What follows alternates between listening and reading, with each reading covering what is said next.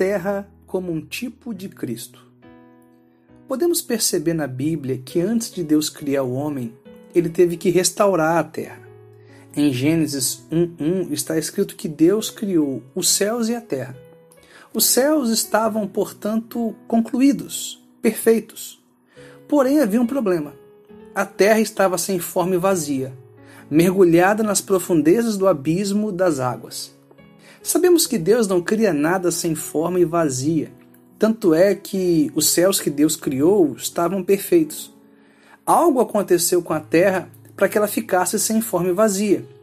O que aconteceu foi que entre Gênesis 1:1 e Gênesis 1:2, Lúcifer foi expulso do céu, vindo então para a terra. O que os cientistas chamam de Big Bang não encontra respaldo na Bíblia, pois o que de fato gerou caos na terra foi a queda de Lúcifer. A rebelião de Lúcifer fez com que Deus tivesse que julgar o universo. E devido a este julgamento, a terra foi sepultada sob as águas do abismo. Então, o primeiro trabalho de Deus antes de criar o homem foi de restaurar a terra. No primeiro dia da criação, Deus disse: haja luz, e fez separação entre a luz e as trevas. No segundo dia, Deus fez separação entre águas e águas, estabelecendo dessa forma o firmamento, dando ao firmamento o nome de céus. Depois, Deus ajuntou as águas debaixo dos céus em um só lugar, criando os mares, e fez assim surgir uma porção seca. Uma porção seca emergiu das profundezas das águas, e a essa porção Deus deu o nome de terra. Esse foi o terceiro dia. Então, após a terra ter sido retirada do abismo das águas, a vida passou a ser possível e toda sorte de vida surgiu: relva, ervas, árvores e frutos. Leia Gênesis capítulo 1. E o homem foi colocado nesta terra. Agora, preste atenção no que vou falar. Foi no terceiro dia também que Jesus saiu das profundezas da morte e a vida novamente passou a ser possível depois que o pecado e a morte entraram na história humana. Assim, podemos ver que a terra é um tipo de Cristo. Depois da ressurreição de Cristo, depois que ele foi retirado da morte, ele produziu vida e vida em abundância.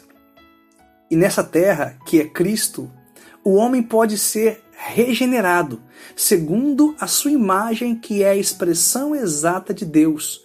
Ou seja, nele, em Cristo, temos a semelhança de Deus restaurada em nós.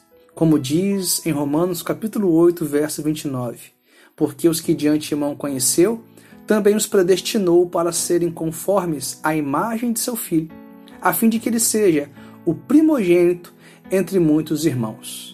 Agora, conhecemos que a terra é uma figura de Cristo, um tipo de Cristo, como sendo tudo para nós. Pois assim como a terra era para Adão, Cristo é para nós. Pois toda a provisão de Deus para Adão estava na terra, e ele foi criado para desfrutar da terra. Da mesma forma que tudo relacionado a nós hoje está concentrado em Cristo. Tudo que Deus preparou para nós está concentrado na pessoa de Cristo Jesus. É por isso que Satanás sempre tentou tirar o povo de Deus da terra que Deus o colocara.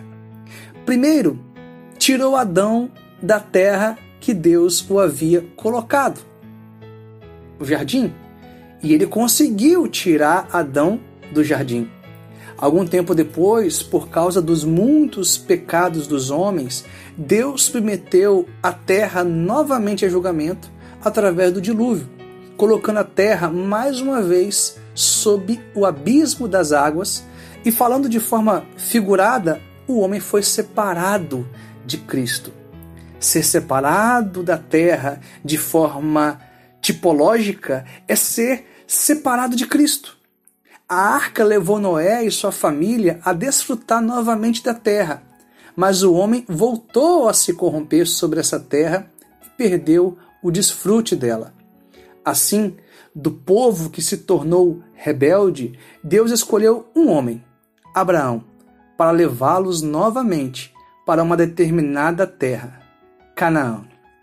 E essa é toda a história do Antigo Testamento. Deus restaurando, introduzindo o seu povo na terra e Satanás tentando tirar o povo dela. Deus trouxe o homem para Canaã por pelo menos seis vezes no Antigo Testamento. Isso significa que por seis vezes Satanás conseguiu tirar o povo daquela terra. Agora, e se eu lhe perguntar algo? Você tem Cristo? Pode ser que você responda que sim, mas eu poderia fazer uma outra pergunta: que Cristo você tem? Deixa eu te dizer algo. Muitas pessoas só têm a Cristo como Cordeiro Pascual, que também é um tipo de Cristo, uma figura de Cristo. Mas Cristo, como Cordeiro Pascual, não é toda a revelação da pessoa de Cristo, pois o Cordeiro Pascual representa nossa libertação das garras do inimigo, assim como foi para Israel, que foi liberto do Egito de Faraó. Mas, se você observar, Deus não disse que a obra estava terminada, porque do Egito o povo foi para o deserto, onde temos outro tipo de Cristo, outra figura de Cristo, o maná, que foi o pão que desceu do céu para alimentar o povo. Da mesma forma que Cristo desceu, vindo à terra para alimentar a humanidade. Mas Deus ainda não disse que estava concluído o seu propósito pois Deus desejava levar o povo para a terra, a terra de Canaã. Um tipo de Cristo, uma figura completa de Cristo. Sim, a revelação plena de Cristo. E é nessa terra que o homem seria provido de tudo e encontraria descanso. Então, observe: tanto o cordeiro quanto o maná apontavam para a terra. A Páscoa do Egito apontava para a terra de Canaã. O maná no deserto apontava para a terra de Canaã. Então, que tipo de Cristo você tem? Cristo tão somente como um cordeiro? Saiba que todo o povo de Israel tinha um cordeiro no dia da Páscoa no Egito. Mas nem todos entraram na terra, apenas dois homens, Josué e Caleb. É muito bom ter Cristo como nosso maná, como nosso alimento diário, mas lembre-se, o maná também apontava para a terra, para Canaã. Meus irmãos, o que é Cristo para nós? Colossenses capítulo 2, verso 6 diz: Ora, como recebestes Cristo Jesus, o Senhor, assim andai nele, nele arraigados e edificados e confirmados na fé, tal como fostes instruídos crescendo em ações de graças. Paulo diz que devemos andar nele, ou seja, andar em Cristo, pois ele é o nosso solo, é nossa terra. Diz também que fomos arraigados em Cristo, porque Cristo é a terra, o solo ao qual lançamos nossas raízes. Nós somos como árvores plantados em Cristo Jesus. Cristo é a nossa terra, prometida por Deus. E nessa terra nós temos descanso, pois temos tudo o que precisamos. Pois Cristo se tornou tudo para nós. Como diz em 1 Coríntios, capítulo 1, verso 30: Mas vós sois dele, em Cristo Jesus, o qual se nos tornou, da parte de Deus, sabedoria e justiça e santificação e redenção. Pela fé em Cristo, temos e somos tudo isso. Em Cristo, como a nossa terra, não precisamos participar de campanhas para sermos abençoados, pois nele fomos incluídos nas promessas conforme Efésios 2,13, onde se diz: Naquele tempo, estáveis sem Cristo, separados da comunidade de Israel e estranhos às alianças da promessa, e não tendo esperança sem Deus no mundo.